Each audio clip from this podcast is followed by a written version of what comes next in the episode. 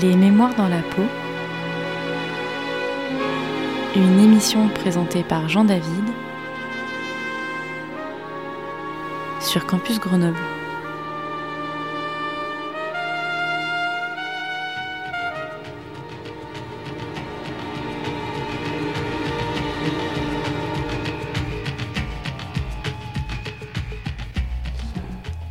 Bonsoir à toutes et tous.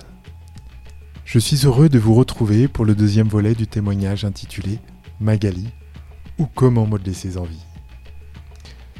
Vous pouvez réécouter ou télécharger la première partie sur la page de l'émission du site internet de Radio Campus Grenoble. Au cours du premier volet, Magali aborde son enfance en vase clos avec sa mère, ses envies empêchées, ses tentatives de s'extraire du cocon familial au cours de sa jeunesse qui se soldent par des échecs.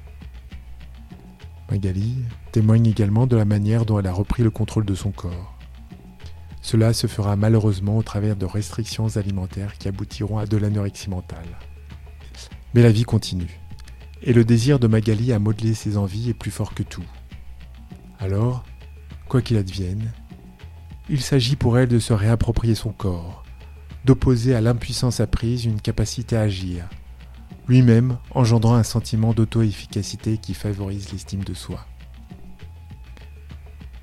Cela est difficile, douloureux, mais libérateur, car ce sont de nouveaux chemins encore inconnus à explorer. Celui d'une relation amoureuse, du travail de photographe ou de modèle, de voyage, autant d'expériences que nous partagera Magali ce soir.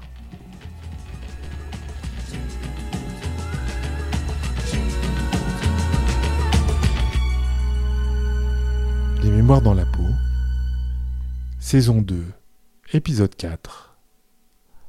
Magali, ou comment modeler ses envies?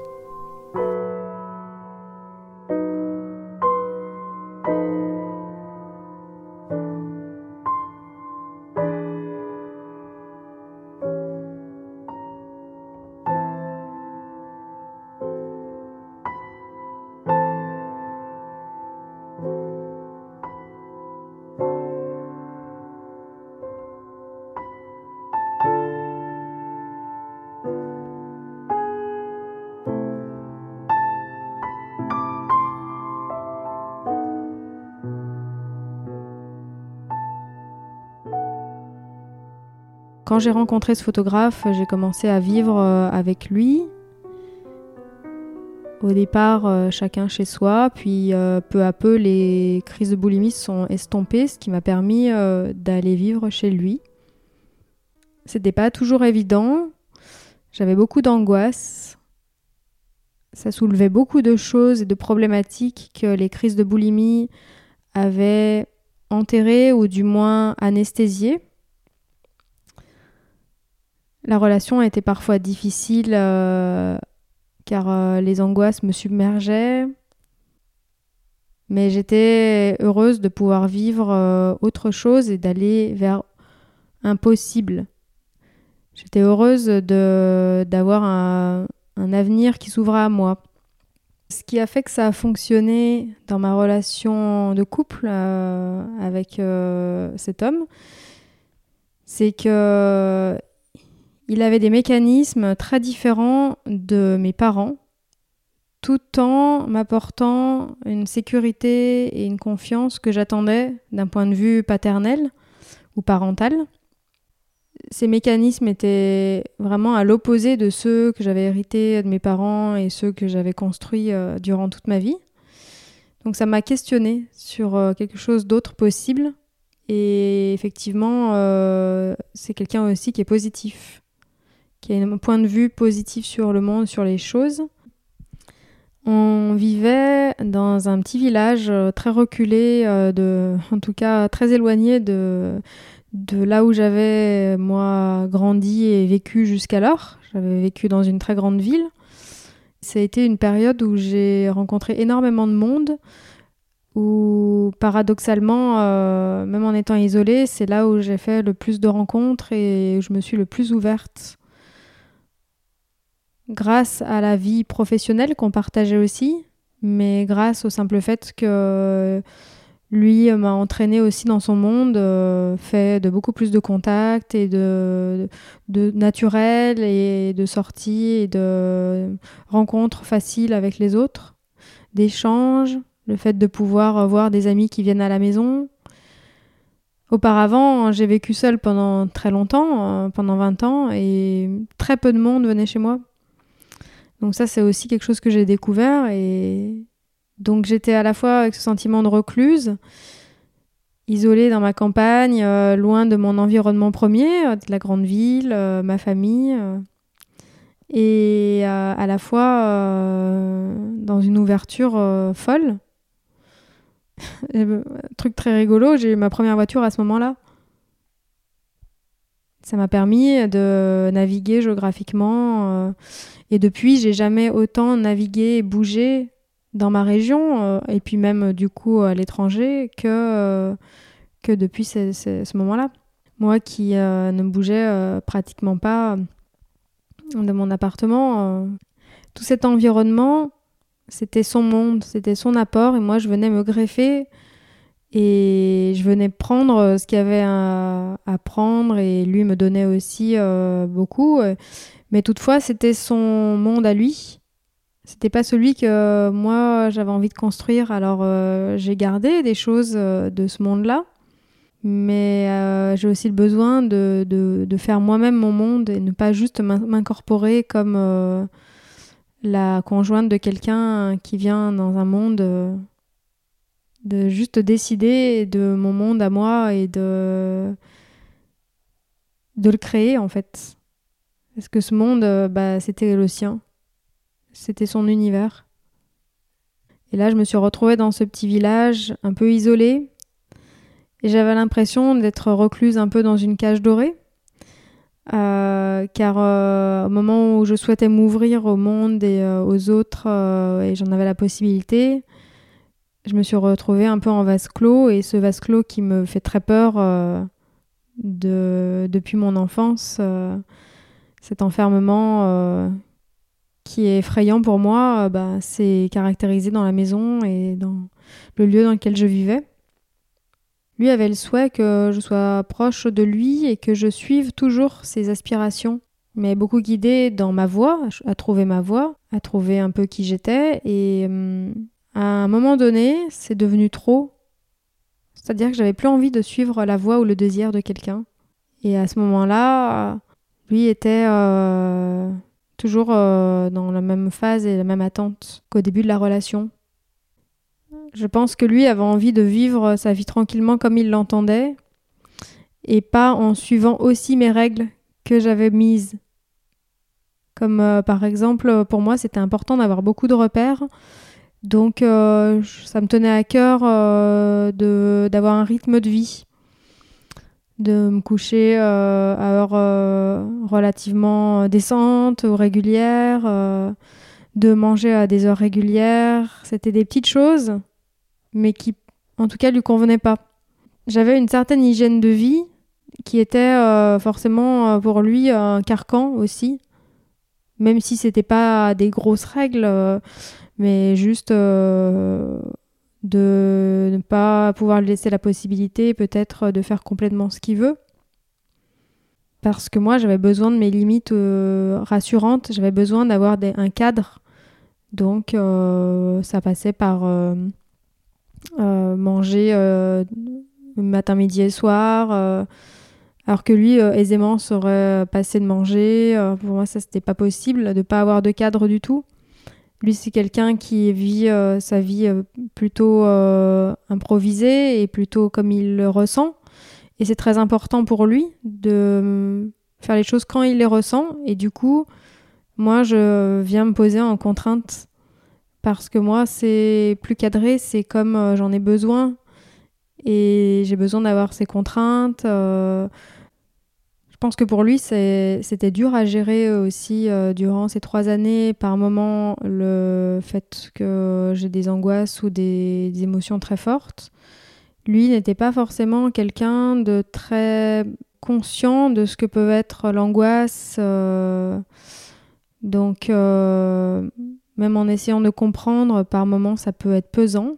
À un moment donné, quand trop de choses sont différentes, quand trop d'aspirations sont différentes, ça devient délétère. Il peut y avoir, euh, il a commencé à y avoir euh, des disputes. Euh, et puis surtout l'envie, l'envie cadenassée de, de, de, vivre, de voler de ses propres ailes. Alors c'est un déchirement parce qu'à la fois bah il y a la peur. Moi j'ai eu très peur de me dire est-ce que je serais capable d'avoir une vie sans lui? Est-ce que je serais capable de, de voler de mes propres ailes? Est-ce que je vais pas replonger? Euh, est-ce que je perds pas tout ce que j'ai acquis? Est-ce qu'il vaut pas mieux rester euh, en sachant ce qu'on a euh, plutôt que de prendre un risque? Donc ça a été des mois très difficiles, très douloureux. j'ai toujours le doute aussi de me dire est-ce que cet attachement à cette personne qui est extrêmement fort ne me fait pas peur? Et est-ce que je ne le fuis pas parce qu'il me rappelle l'attachement très fort que j'ai eu à ma mère? Et ce huis clos qui s'est joué euh, avec elle. Il est vrai que je pense que j'ai peur de, l'attachement. L'attachement à cet homme m'a rappelé l'attachement maternel et m'a fait peur. J'ai eu beaucoup d'interrogations sur euh, T'es sûr de ne pas partir parce que ça te fait peur? Il y a forcément des choses qu'on garde en soi, hériter du passé, euh, comme ses peurs infantiles. Euh, mais maintenant, je choisis un peu de composer avec et de me dire oui, effectivement, peut-être que j'ai peur. J'ai peur qu'on m'enferme. J'ai peur que quelqu'un m'enferme dans son désir. Mais je le sais. C'est là toute la différence et je compose avec.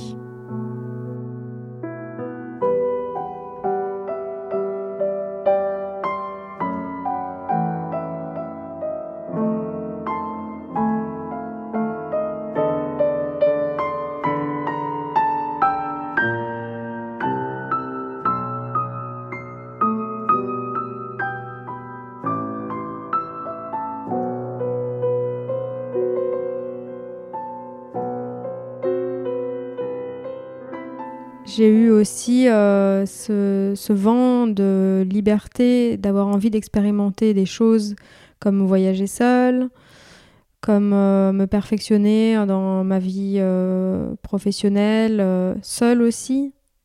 Ça m'a émancipée. Au départ, j'ai beaucoup voyagé avec ma mère.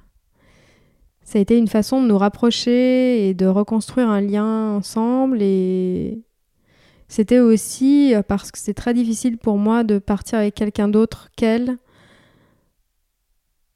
Dans la difficulté dans laquelle j'étais euh, avec euh, la maladie, c'était pour moi très honteux de partager ça, ou en tout cas logistiquement très difficile à gérer. Donc on partait beaucoup ensemble aux États-Unis, c'est devenu quelque chose de récurrent. Et, tous ces voyages m'ont amené maintenant à, les faire seul ou avec d'autres personnes et à envisager euh, des aventures euh, professionnelles et pourquoi pas euh, de, passer un temps de vie là-bas. Je suis rentrée de voyage, de mon voyage à New York, où j'avais travaillé là-bas, où donc je m'étais beaucoup émancipée, j'avais rencontré pas mal de personnes, tout en gardant une certaine réserve de pas trop rentrer en contact j'avais une sorte de culpabilité de nouer des contacts et de rompre euh, peut-être ou de rompre le lien fusionnel avec euh, mon, mon ami. C'était compliqué à gérer. Donc j'ai vécu des choses mais un petit peu sur la réserve dans ce voyage. Et en rentrant, euh, on a eu le différent de se dire moi j'ai envie de revivre ça et j'ai envie de le vivre pleinement, sans réserve et sans la culpabilité de me dire je dénoue un lien parce que j'en noue avec d'autres.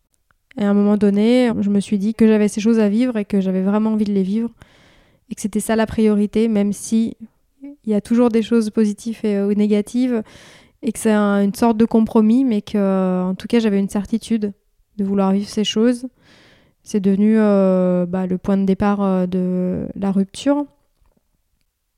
Il a bien compris que j'avais besoin de moi m'émanciper. Ça ne veut pas dire pour autant que c'est quelque chose qu'on accepte ou qu'on est prêt à accepter. dans un couple, de changement, voir l'autre qui s'émancipe, qui part à l'étranger. Mais jusqu'au bout, il m'a accompagné à, encourager à faire, à le faire et à me dire pars. Mais pour moi, c'est plus possible. De son côté, lui avait envie de revivre des choses plus simples que peut-être tout ce qui avait été mouvementé émotionnellement.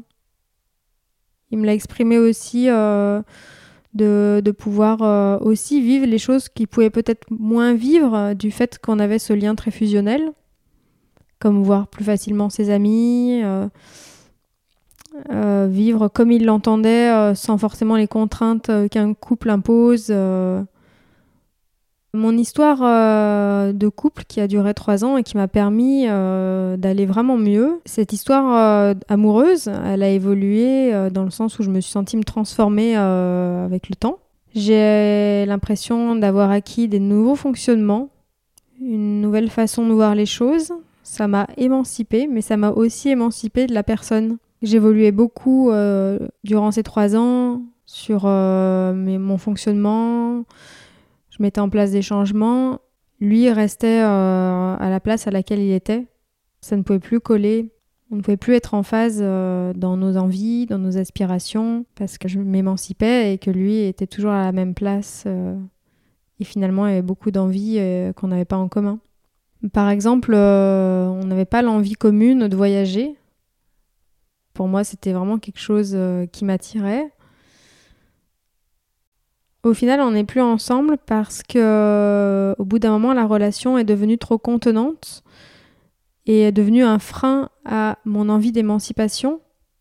Et, le fait euh, d'être en couple est devenu un, frein à mon aventure personnelle que j'ai eu la possibilité de vivre à ce moment-là. Euh, personnelle, j'entends professionnelle, mais aussi cette euh, reconstruction de soi qui passe par le fait de faire des choses aussi seul, de se reconstruire seul, de par exemple voyager seul, de réhabiter seul, de faire des projets aussi seul et en, en renforçant sa confiance en soi au travers du fait qu'on peut les faire aussi seul. Cette relation m'a beaucoup accompagnée finalement vers mon émancipation.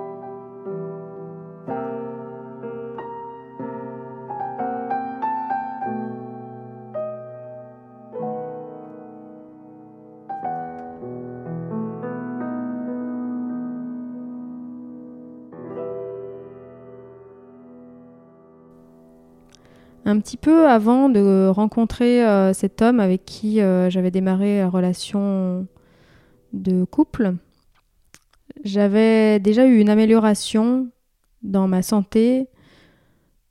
Les crises étaient un tout petit peu moins violentes et j'avais commencé à ce moment-là à faire beaucoup de sport, du yoga et des choses qui m'ont beaucoup fait de bien et qui sont devenues indispensables dans mon quotidien.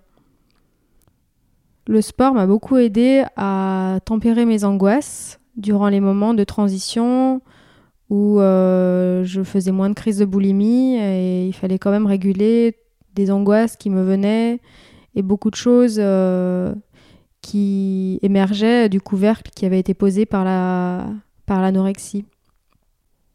Je me sens en meilleure forme physique malgré le fait que j'ai beaucoup de séquelles de l'anorexie, des privations, notamment au niveau osseux. J'ai eu une grande perte osseuse liée aux carences et aux vomissements. J'ai eu une grande détérioration des dents aussi. Donc, euh, mon squelette est très fragile. Euh, donc les, carences m'ont causé aussi beaucoup de troubles euh, de la digestion. J'ai eu beaucoup de problèmes digestifs. J'ai eu beaucoup de conséquences sur le système digestif pendant des années. Ce qui n'a pas aidé non plus à la réalimentation normale. Aujourd'hui, je considère que les difficultés avec la nourriture font toujours partie de ma vie. Certainement que ça sera encore le cas dans les années à venir, j'en ai conscience. Qu'il y a eu beaucoup, beaucoup de choses euh, qui ont été euh, liées à la nourriture qui sont difficiles encore. J'ai toujours des phobies alimentaires ou des phobies liées au fait de trop manger ou au fait euh, d'avoir envie de vomir. Aujourd'hui, j'ai une alimentation qui s'approche de la normale, mais où j'ai des quelques bizarreries qui sont tout à fait acceptables. J'évite certains aliments, soit parce qu'ils me font peur, soit parce que je ne les digère pas, soit parce que je les ai trop mangés. Il y a certains aliments que je ne mange plus du tout parce que je les associe à des aliments que je mangeais en crise comme les pâtes. Je ne fais plus de crise de boulimie qui dure trois heures comme euh, avant. C'est un grand pas vers la liberté. Ça m'arrive de temps en temps de craquer et d'avoir euh, des crises, mais qui n'ont plus rien à voir en intensité avec euh, ce que j'ai connu. Ça m'arrive encore de vomir, mais beaucoup moins souvent. C'est assez rare. J'ai toujours euh, un hyper contrôle sur mon poids. J'ai encore beaucoup de stress quand je mange. J'ai souvent peur de trop manger. J'ai souvent peur de grossir. J'ai beaucoup de mal quand je prends un ou deux kilos à m'accepter. Ce qui m'aide le plus, euh, c'est le sport. Et les différentes activités que je pratique, euh, différentes activités sportives m'aident beaucoup à accepter mon corps, mon corps a changé, je suis plus musclée aujourd'hui et j'accepte plus euh, sa forme, même si mon poids est plus élevé que ce que j'ai connu pendant 20 ans. Ma priorité première, c'est euh, mon corps. Que ce soit me sentir bien dans mon corps ou être satisfaite de mon corps, mon énergie passe vraiment euh, là-dedans, en grande, grande partie. Je fais très attention à rester en forme. Je passe beaucoup d'énergie à ça. Parfois, ça peut être un petit peu trop et ça peut de nouveau être un frein aux relations sociales. Car je vais privilégier dans ma vie le fait euh, de faire du sport, d'avoir une vie saine, au détriment de sorties euh, le soir ou au restaurant. Même si maintenant je n'ai plus de difficulté à aller au restaurant, j'ai besoin de réapprendre à écouter mon corps, chose que je fais de plus en plus naturellement. Savoir quand j'ai faim, quand je n'ai plus faim, à réguler cette faim ou cette non-faim.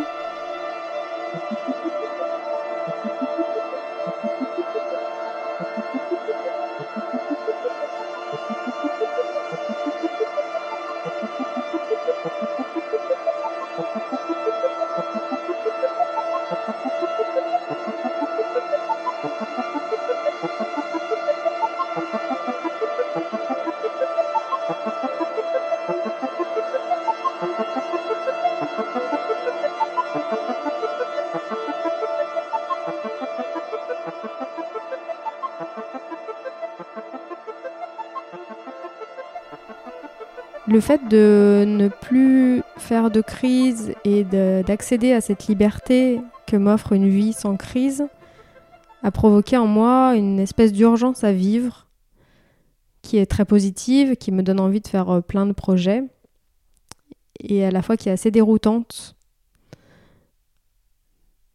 J'ai une espèce d'urgence à vivre et parfois une hyperactivité dans ce que je fais. Aujourd'hui, je fais toujours de la photo en tant que modèle, mais aussi en tant que photographe.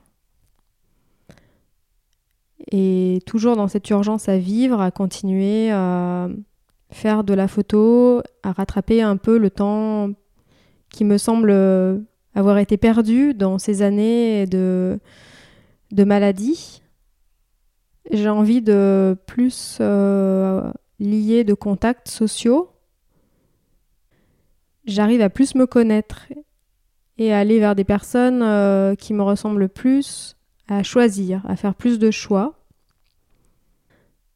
Depuis que j'ai cette liberté euh, à réinventer un peu ma vie sans les crises, à découvrir aussi le plaisir euh, de pouvoir vivre sans, en étant normal, en ayant une alimentation normale, en pouvant profiter de mon corps et des possibilités euh, qu'il m'offre en termes physiques. Euh, je voyage beaucoup.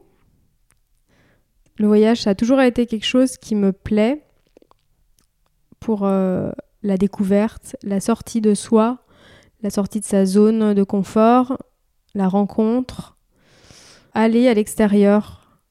Je pense que c'est mon aspiration première et me réinventer et tout ça, euh, je peux le faire euh, depuis, euh, depuis très peu de temps.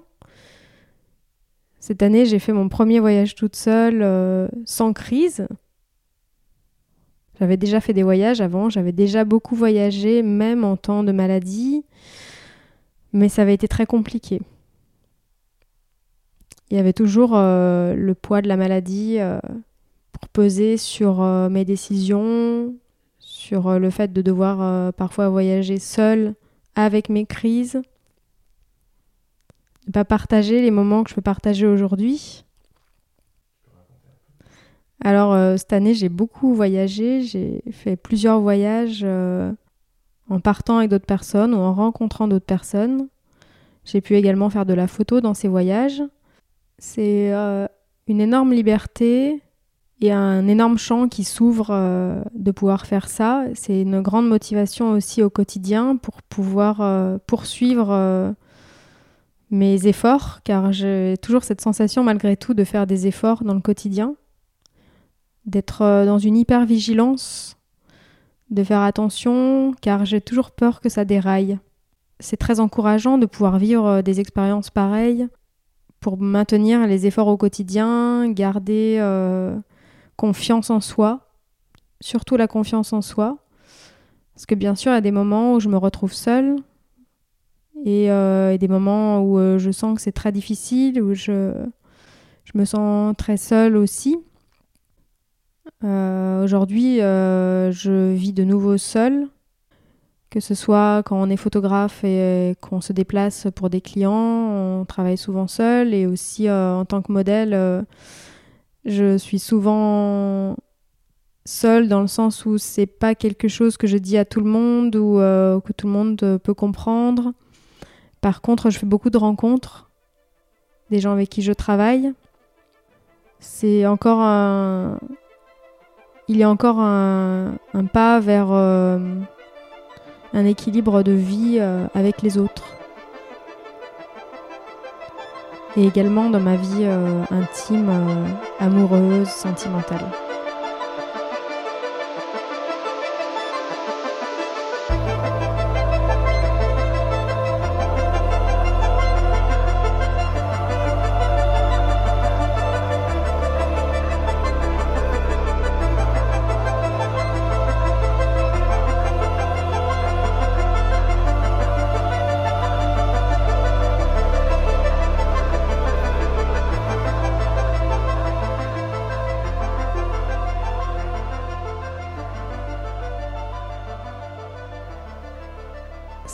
Encore en chemin de me réapproprier mon corps qui a été malmené par cette maladie et malmené également dans mes relations amoureuses, dans le sens où euh, j'étais demandeuse du regard des hommes et des relations avec les hommes, mais souvent je me suis moi-même malmenée dans ces relations, je ne suis pas allée vers les bonnes personnes, ou bien je ne me suis pas écoutée.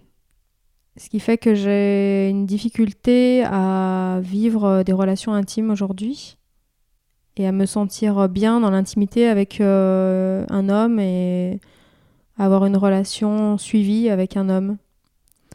J'ai besoin de reprendre confiance dans le fait que je peux me respecter et m'écouter la maladie détruit un petit peu ça, euh, la confiance en soi, car euh, malgré tout, on est son propre bourreau et on se malmène soi-même, même si c'est euh, au final pour se sentir quand même mieux.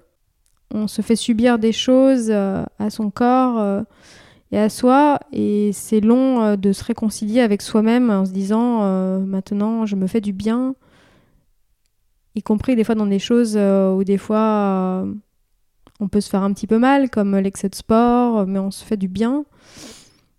Donc j'ai besoin de reprendre confiance en ça et me réapproprier aussi mes envies et mes désirs.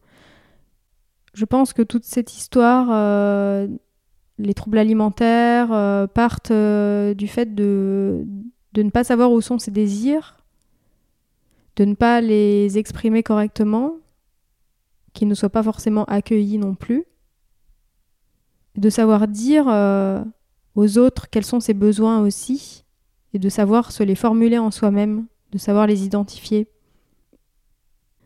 Je pense que j'ai voulu correspondre à des attentes pendant très longtemps, d'abord aux attentes de mes parents, car je pense qu'il y avait un enjeu affectif, d'être euh, une enfant modèle, qu'on soit content de moi, c'est quelque chose euh, qui me, qui me suit encore toujours un peu aujourd'hui, que les autres soient contents de moi, de répondre euh, à leurs attentes et de les combler et d'avoir un retour positif.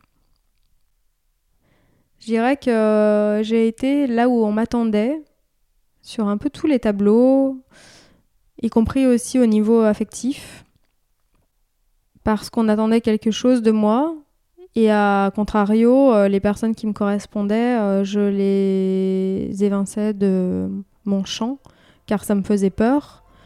Donc c'est toute une logique, un fonctionnement à revoir et un apprentissage qui, se fait euh, depuis quelques années.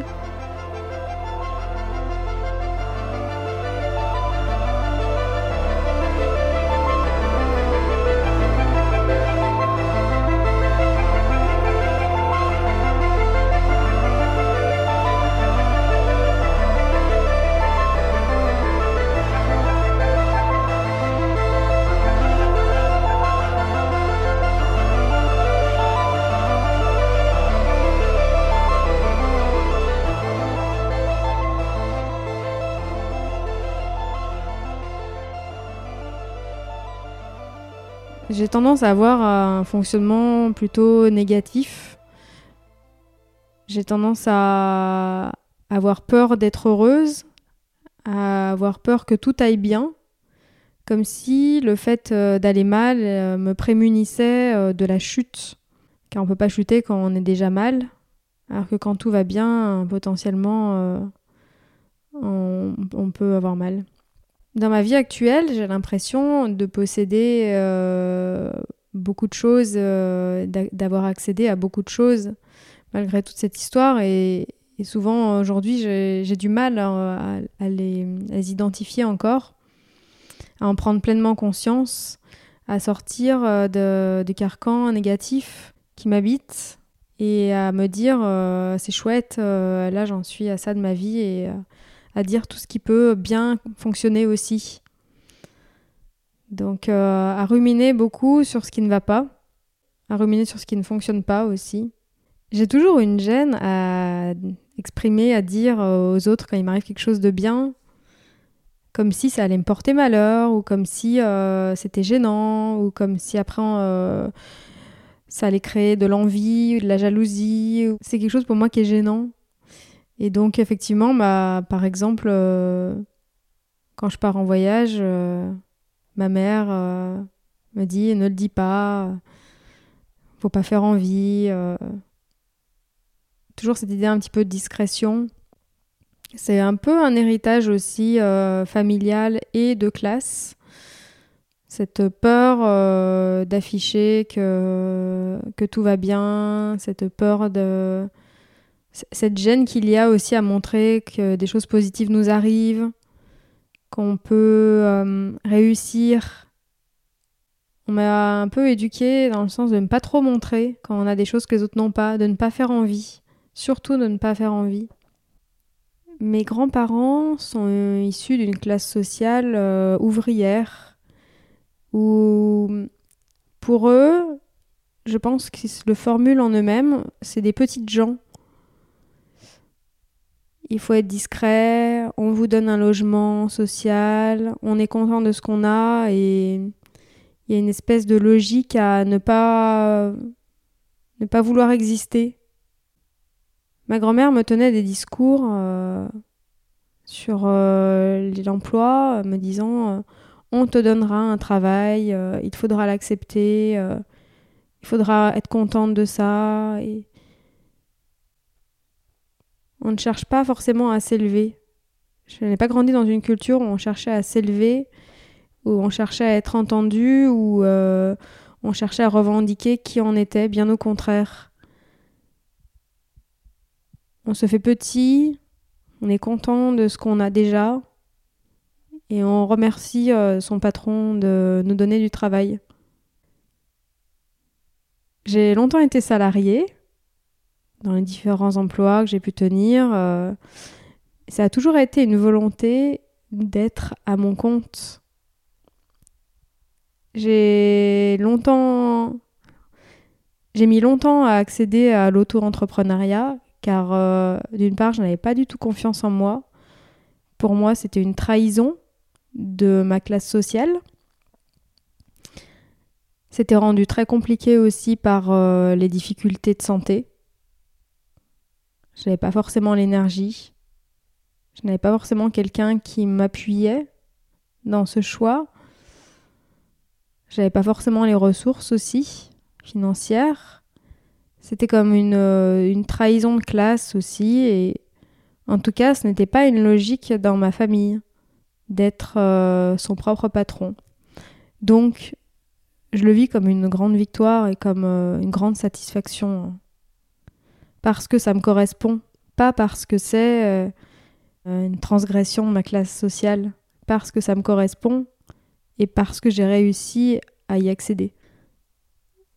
Je suis vraiment très contente de pouvoir avoir une aventure professionnelle à mon compte et de pouvoir décider de mon travail, d'être mon propre patron, d'avoir euh, aujourd'hui euh, des clients qui me font confiance, de leur donner satisfaction aussi, de répondre à des commandes, des attentes de clients.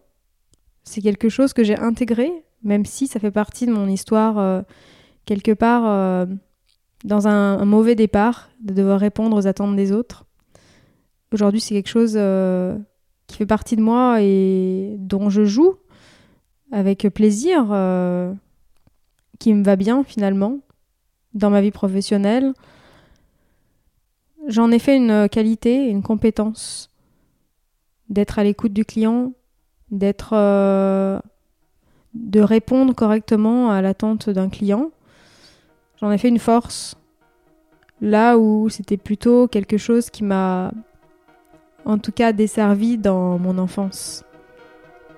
Aujourd'hui, j'arrive à exprimer des envies, des besoins et aussi à dire non, mais surtout à dire ce que je veux.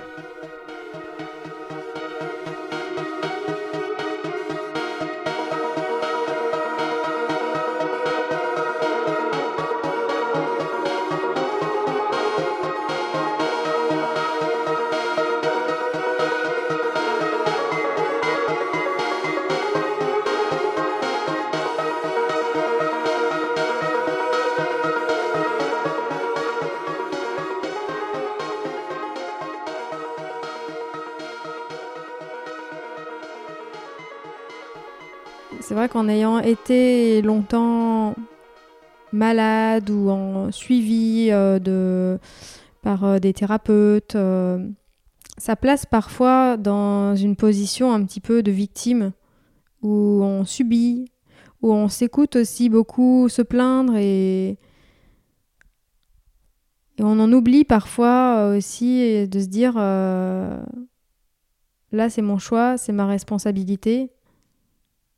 Et surtout ce n'est pas de ma faute c'est ma responsabilité, c'est bien choisi. Si j'ai fait ce choix, c'est parce qu'il était bon, quel qu'il soit. Aujourd'hui, j'essaie de changer mon discours et de me dire, euh, là, euh, il m'arrive ça de bien dans ma vie, j'ai ça de bien. C'est un exercice quotidien. Me dire, euh, bah, je suis contente de vivre ça, d'avoir ceci, ou par exemple voyager, d'avoir des gens autour de moi qui me correspondent d'avoir accès euh, aussi à moi-même par des outils, par euh, ma connaissance euh, de moi-même, de ce que j'ai pu apprendre, de vivre des expériences un peu incroyables.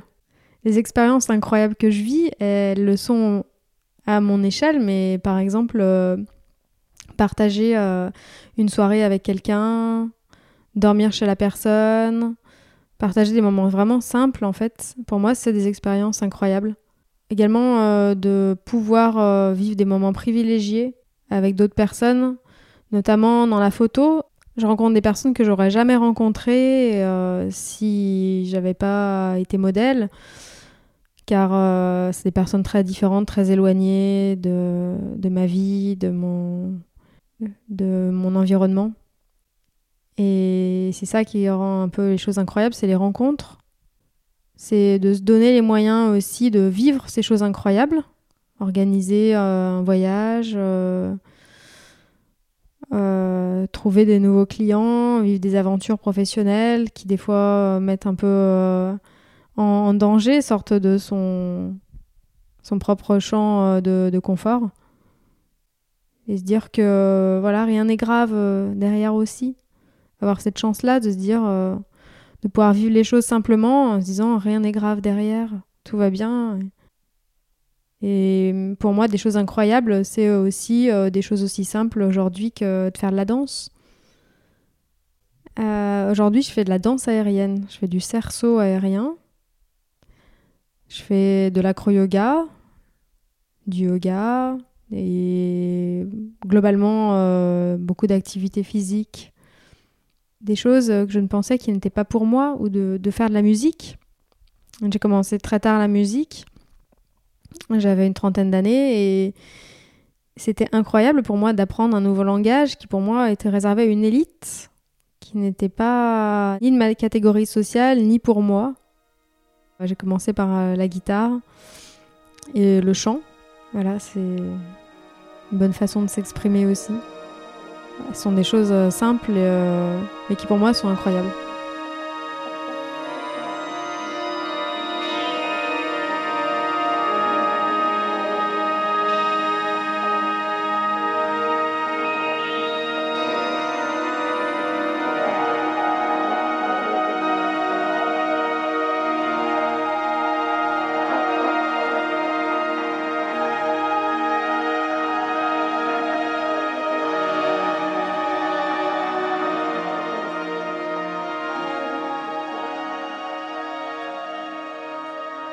Le fait d'avoir été limité m'a donné une force pour euh, dépasser la limite et aller là où on ne m'y attendait pas.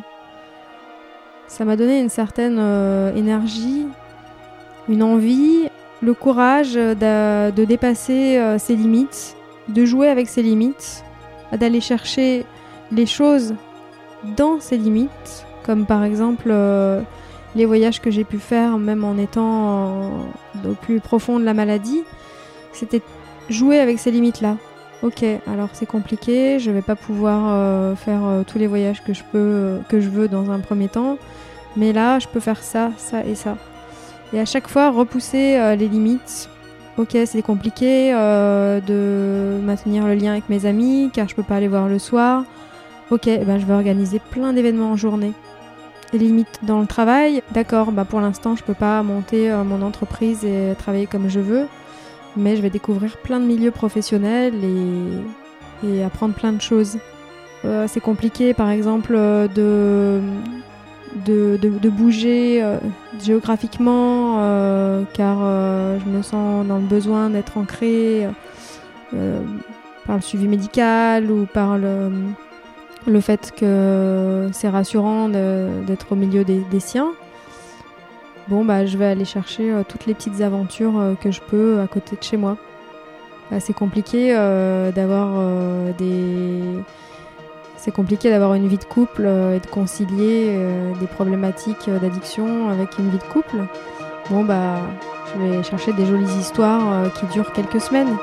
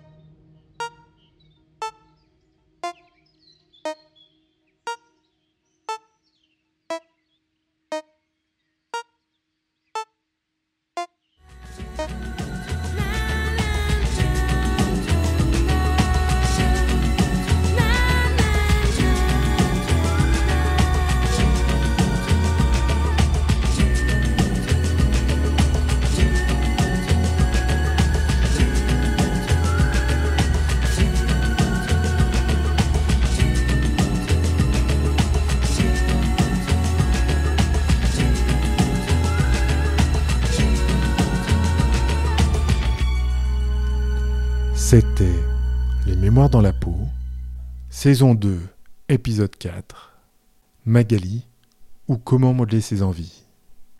Une émission de Jean David sur Radio Campus Grenoble.